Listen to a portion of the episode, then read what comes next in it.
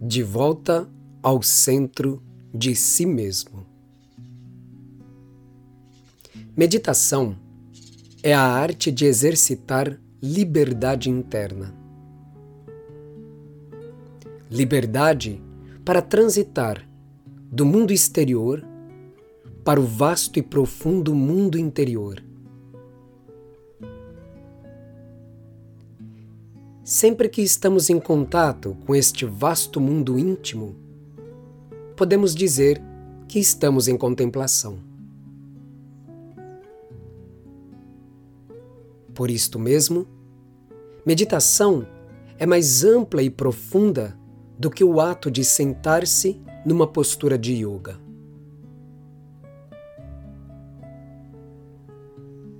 Se compreendermos a meditação como este encontro consigo mesmo, com a própria interioridade, ela se faz passível de realização mesmo quando envolvidos com as atividades do corpo e do mundo.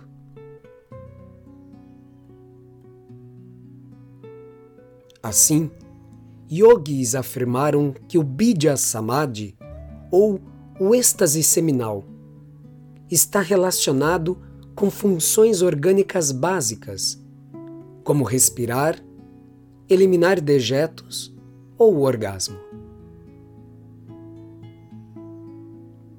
Se a meditação está relacionada com este mergulho íntimo, podemos compreender que meditamos quando estamos lendo um livro com bastante interesse e paixão. Quando dançamos, executando algum exercício artístico, quando fazemos amor, ou mesmo quando dormimos e esquecemos-nos de nossas atividades mundanas ou sociais.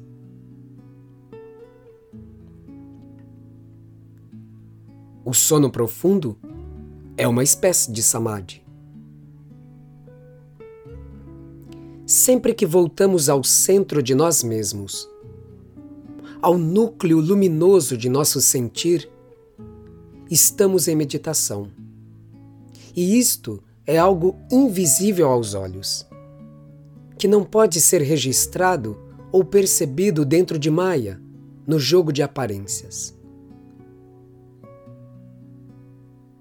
A meditação é suficientemente subversiva e lúdica para se deixar prender por nossos conceitos, romantismos e estéticas pseudo-espirituais.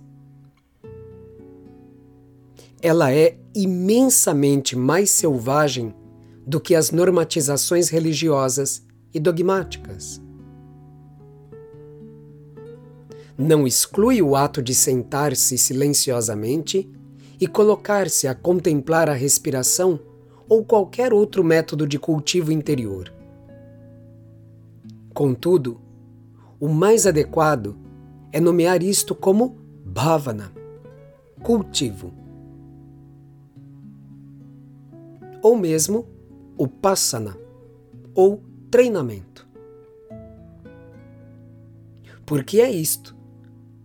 É isto que a prática sentada é: um treinamento insensibilidade. Mas esta sensibilidade exercitada nestes pequenos instantes de tranquilidade e introspecção é para ser aplicada aqui, na vida comum, singela e erroneamente chamada mundana.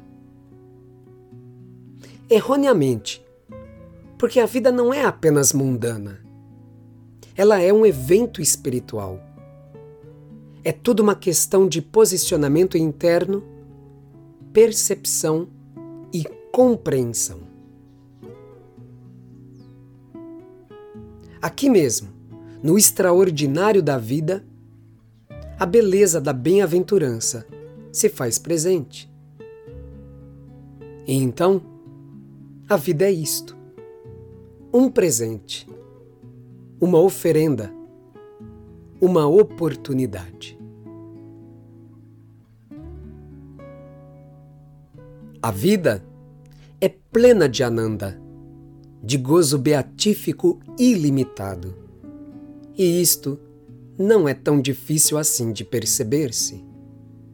Mesmo quando tudo rui e decai, há muita beleza e graça para se testemunhar. Harion